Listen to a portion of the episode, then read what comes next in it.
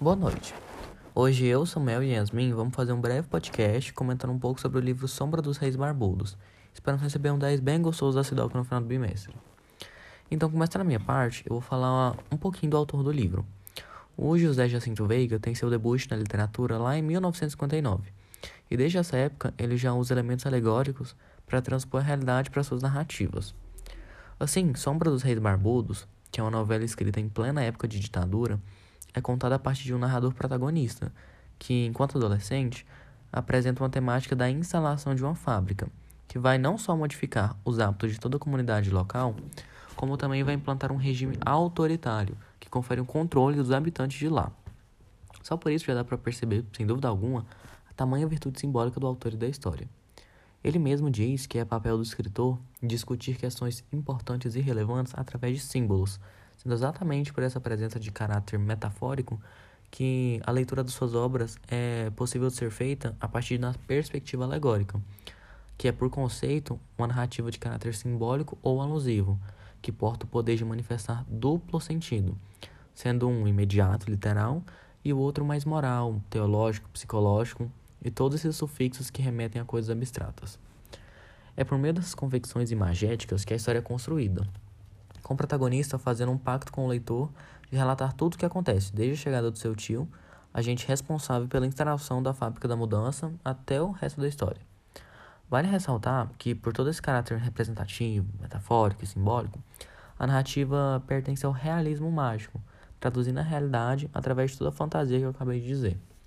Então, tipo assim, a gente vai unir a realidade, o que é a virtude do realismo, que é colocar a realidade no papel, também a gente vai usar a magia, a fantasia, o alegórico, e a gente vai usar um para mascarar o outro, por exemplo. Não tem como você lançar uma crítica à ditadura durante o período da ditadura. Então, o que, que você vai fazer? Você vai lançar uma crítica à ditadura vestida de uma alguma outra coisa. É basicamente um lobo em pele de cordeiro, em palavras chulas. Enfim. A história apresenta basicamente duas narrativas complementares. Tanto a desenvoltura do protagonista, seu primeiro contato com o amor, seus conflitos internos, seus conflitos externos, com a família, a rebeldia, tudo isso é parte de um determinado núcleo, enquanto a criação da companhia, a famigerada fábrica, faz parte de outro. É ótimo destaque que essa companhia é uma figura de linguagem para se falar da própria ditadura, o que você já deve ter percebido, sem devidamente falar dela. Com a chegada dela, a gente vai ter a inauguração de uma fase de repressão e autoritarismo na cidade, que não tinha sido vista antes. Isso vai começar com a construção de muros, que, como indicado pela própria narrativa, vão dividir as ruas ao meio, conforme o traçado, separando amigos, tapando vistas, escurecendo e abafando. Junto com essa subida de muros, que vão limitar a vida de todo mundo, a figura do fiscal também surge, sendo ele incumbido por exercer ativamente todos esses princípios de violência reprimindo e efetivando os ideais da companhia.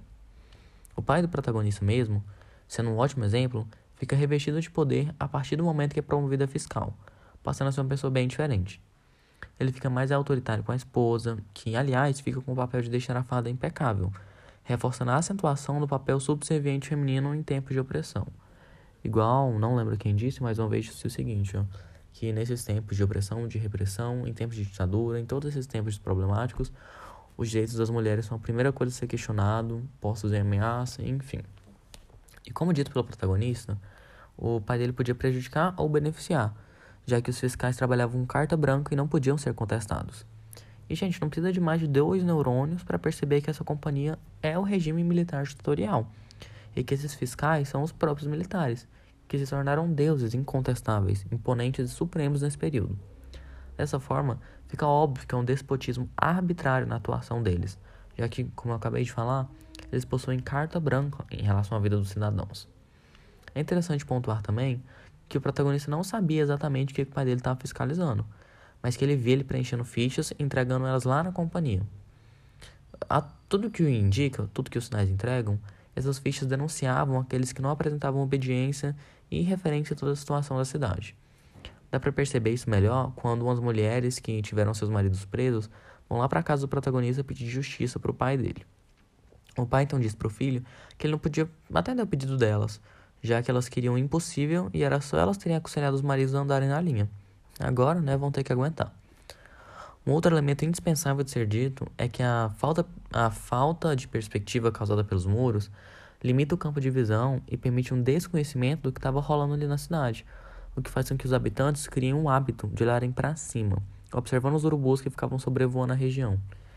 Isso se torna uma mania, mania que faz eles até comprarem aparelhos óticos para olharem os urubus. E é tipo um ato de escapismo, uma tentativa de sair de toda aquela rotina sufocante e aterrorizante, o que remete até ao romantismo que tinha muito esse artifício de fazer literatura e fazer arte a partir de um escapismo da realidade que era horrível naquela época. E esse negócio não vai durar por muito tempo não, já que a diversão, por mais simples que seja, vai se tornar alvo das ações da companhia e vai ficar no precipício de ser arbitrariamente barrada. O pai do menino fala que dentro de alguns dias ninguém vai poder andar de lunetinha nem binoculinho na mão, falando que já estavam de olho neles. Então, nada foge da companhia. Não tem liberdade, não há poder individual, não há nada, só há proibições. E a companhia afeta tudo e todos e parece um alcance imparável. Nada entra e nada sai dali. E mesmo de investimento simplório e fútil, resultado de um cotidiano doentio, que é culpa da própria companhia, é interrompido, igual esse negócio aí de ficar vendo os urubus. A lei de lá é restringir e aniquilar a liberdade. Exercer a ditadura e ser literalmente no intermédio da escrita, a figura dos urubus elas são marcações de grandes simbologias para a narrativa. Inicialmente, os urubus eles vão ser é, considerados como um símbolo de agouro, e depois vão se tornando gradativamente ali seres que vão entrar na casa das pessoas daquela cidade, como o próprio Lucas contou, sendo Lucas o narrador da história, como a gente já sabe. Essa inserção desses animais no centro de vida das pessoas, elas são interpretadas de maneira com que é, se forma a ideia ali de uma aceitação, né? uma aceitação essa de que o mal, os valores inicialmente impostos, eles deveriam ser simplesmente acatados e não poderiam jamais ser contestados. Dessa maneira, a melhor compreensão a se fazer é de que durante esse período as pessoas iriam acolher o mau agouro, né, que era imposto pela simbologia do urubu, e iriam transformar o sistema do autoritarismo como algo comum, algo trivial na vida delas. Com isso, várias, várias regras elas foram sendo surgidas ali ao longo desse período, como o, o impedimento de se cortar o caminho, né, o caminho ali dos labirintos. Com a criação desses grandes labirintos né, impostos pelo autoritarismo, é possível analisar que a população ela seguia uma única direção, né? sendo essa aquela que eles queriam que ela realmente seguisse. O, os detentores do poder queriam que ela seguisse. E a gente vê as sombras dessa realidade através do, é, das inúmeras punições para as pessoas que infringiam o caminho programado e passavam por cima do muro. Os exemplos disso seriam as maneiras com que faziam é, as pessoas sofrer pela opressão, trazendo a dor ao corpo delas. No entanto, essas não foram as únicas situações relacionadas ao sofrimento causado a essas pessoas é, devido àqueles que detinham o poder. Né?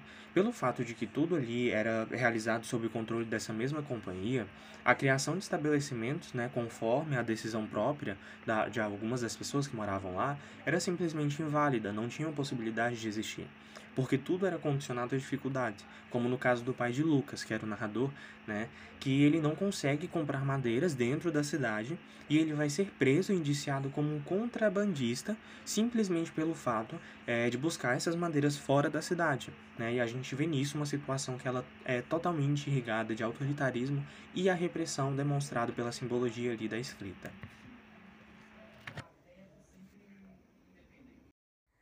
A prisão do pai não simboliza o termo de inibições estabelecidos pela companhia, que cada dia mais instaurava novas proibições que eram maléficas à população.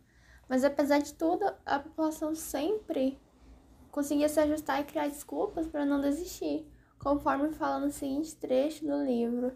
Todo mundo vem dizendo que há muito tempo que a vida está insuportável e que se continuar assim, pois continua e a cada dia piora, estamos aí aguentando.